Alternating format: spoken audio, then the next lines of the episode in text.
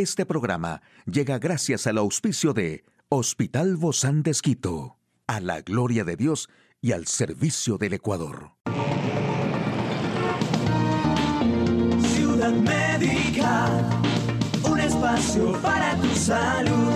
Hola, ¿qué tal? Qué gusto poder acompañarte. Yo soy Ofelia Díaz de Simbaña en este mundo tan apasionante de la salud.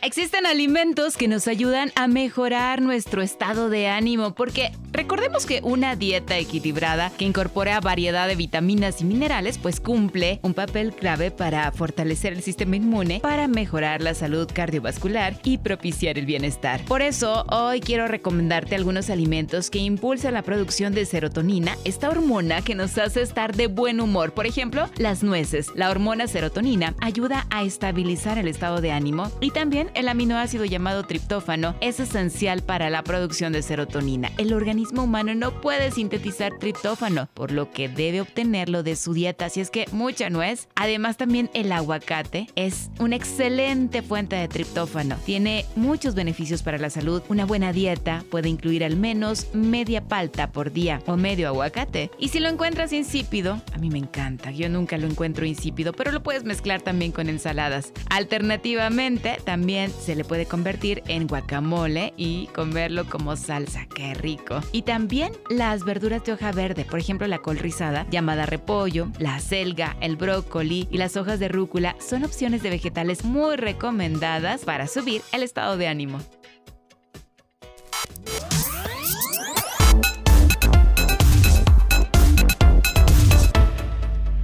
Aquí el detalle de la información más actual en el campo de la salud. Neumococo, mortal enfermedad en niños que puede prevenirse con la vacunación. OMS advierte del aumento de los casos de cólera en África. ¿Qué es el burnout? ¿Por qué aparece y cuáles son sus consecuencias según los expertos? En un momento lo sabremos.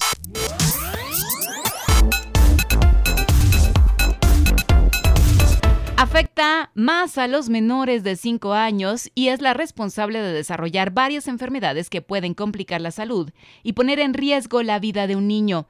Una de estas enfermedades es la neumonía, la principal causa de mortalidad infecciosa infantil en el mundo en los primeros cinco años de vida. Se trata del neumococo, una bacteria que tiene el potencial de vivir en nuestras fosas nasales y que se manifiesta de múltiples formas, según pediatras infectólogos, desde infecciones respiratorias como la otitis, la sinusitis, hasta complicaciones como la neumonía, en cuya forma más grave la bacteria pasa al torrente sanguíneo y genera un shock séptico o también puede ocasionar meningitis. Son parte de las enfermedades que causa el neumococo. En los niños, la forma más frecuente de la enfermedad del neumococo es la otitis media aguda, en la que el paciente desarrolla síntomas muy específicos parecidos a un síndrome viral.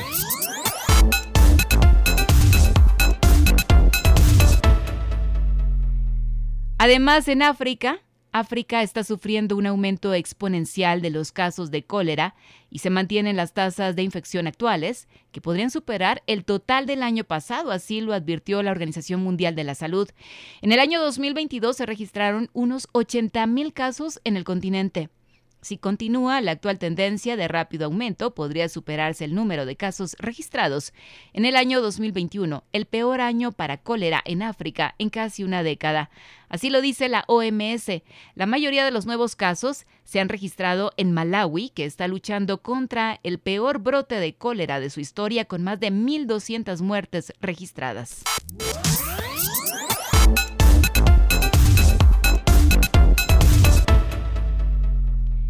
Por otro lado, el estrés crónico genera agotamiento mental, un proceso que empieza con síntomas sutiles y puede agravarse si no se detecta a tiempo. El síndrome de burnout o agotamiento laboral es un trastorno provocado por el estrés crónico que nace del exceso de tensiones en el trabajo. Este proceso, que aparece de manera gradual, no solo provoca desgano y apatía, el estrés también nos hace más susceptibles a contraer enfermedades, ya que disminuye la respuesta de nuestro sistema inmune. Afortunadamente, poco a poco la salud mental deja de ser tabú y cada vez más varias figuras destacadas del espectáculo del deporte expresan en público problemas y dificultades que antes se ocultaban. El síndrome de burnout fue reconocido en 2019 como un trastorno mental en la clasificación internacional de enfermedades elaborada por la Organización Mundial de la Salud. La OMS lo describe como un síndrome resultante del estrés crónico en el trabajo que no fue gestionado con éxito. todos sabemos que necesitamos siempre tener buenos aliados y una de mis grandes aliadas es nuestra amiga y la doctora tan querida, la doctora Leila Cedeño, ella es psicóloga clínica del Hospital Bozán de Gracias, Doc, por acompañarnos el día de hoy y hablar de un tema tan importante como es la autoestima, cómo llegar a tener una buena autoestima y sabemos que es importante cultivarla en la etapa infantil, luego en la adolescencia, también en la etapa adulta se necesita cultivar. Bienvenida. Gracias por invitarme. Bueno, realmente es en cualquier etapa, pero básicamente es en la infancia donde ponemos los primeros pilares de nuestra autoestima. Pero no los pone el niño solo, los pone a través de sus padres. Recordemos que el niño es un reflejo de lo que sus padres ven en él.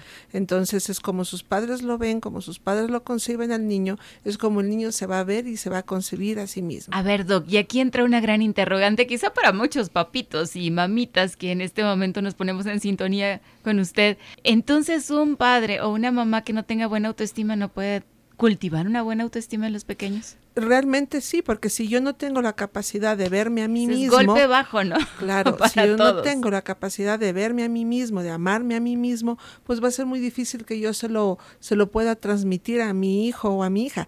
Hay una base en psicología y es nadie da lo que no tiene. Así es. Y en toda la vida, creo. Así es, uno no puede dar amor si no tiene amor. Exactamente. Pero nosotros no podemos tampoco decir como yo ya no lo yo ya no lo tuve en mi infancia por obvias circunstancias ajenas a mí como niño, como niña o como adolescente. No es que no la puedo desarrollar o crear o fomentar en mi vida de la juventud, de la adultez, o sea, nunca es tarde. Nosotros tenemos toda nuestra vida para crecer, para cambiar, para hacer las cosas. Entonces, si usted papá o mamá siente que ahí tiene una carencia, hay que trabajarlo, tiene que trabajar qué fue lo que le pasó y de ahí para empezar a desarrollar este concepto de autoestima, este concepto de amarse a sí mismo.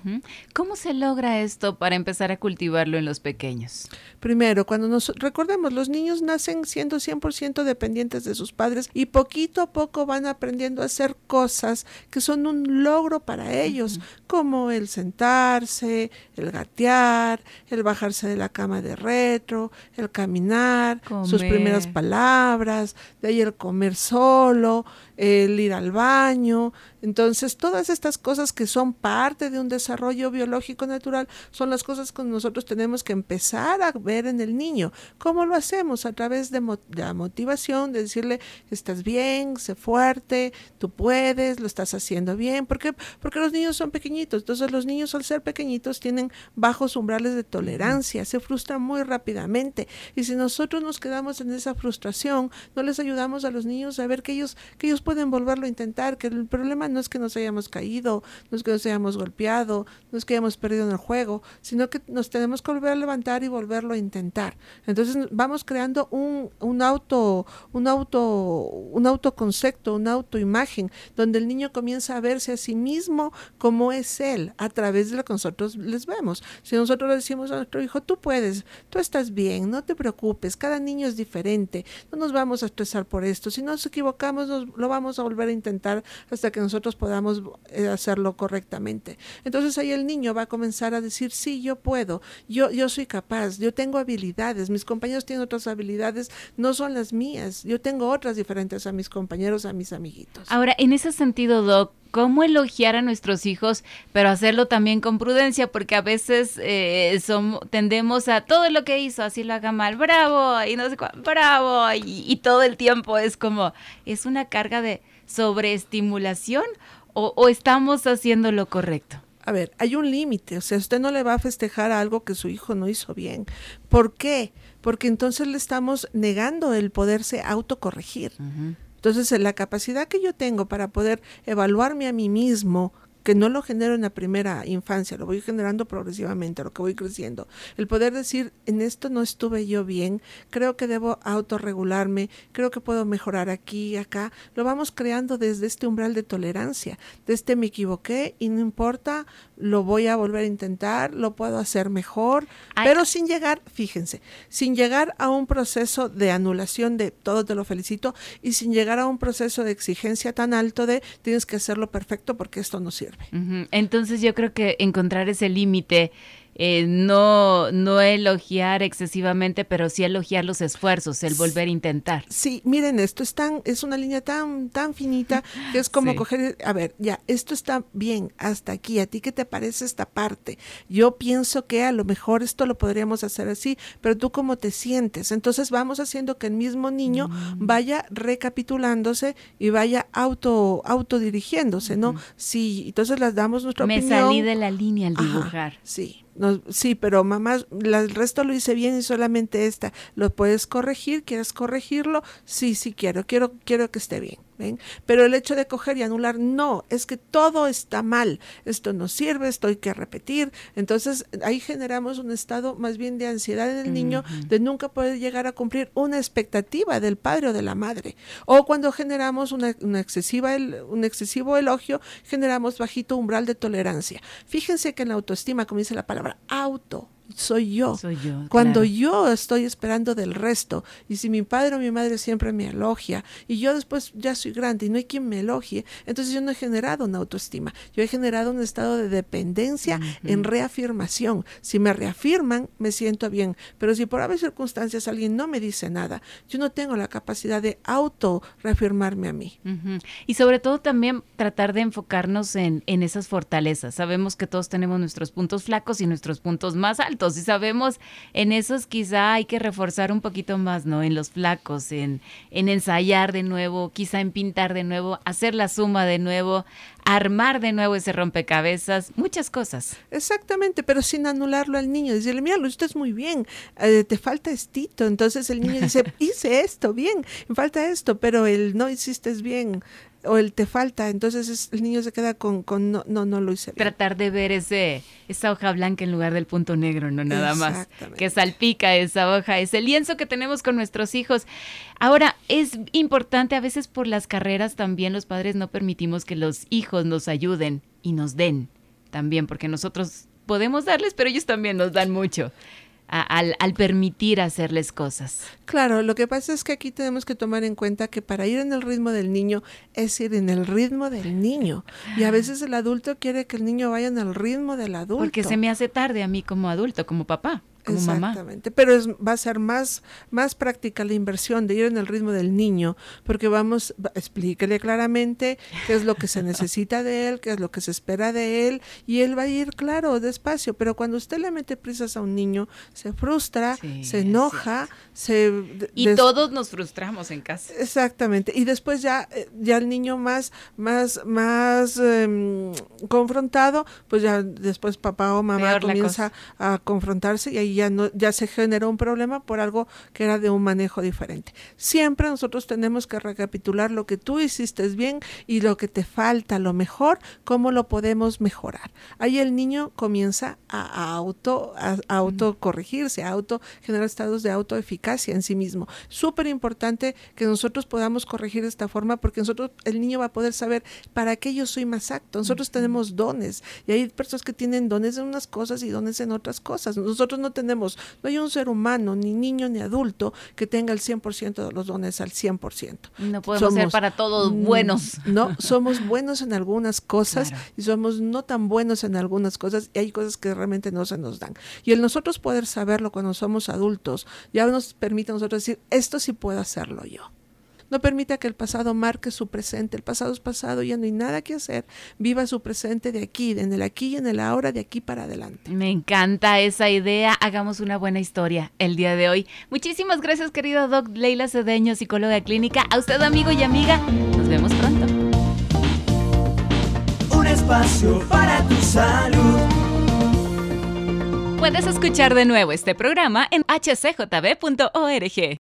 Este programa llegó a usted gracias al gentil auspicio de Hospital Bozán de Esquito. a la gloria de Dios y al servicio del Ecuador.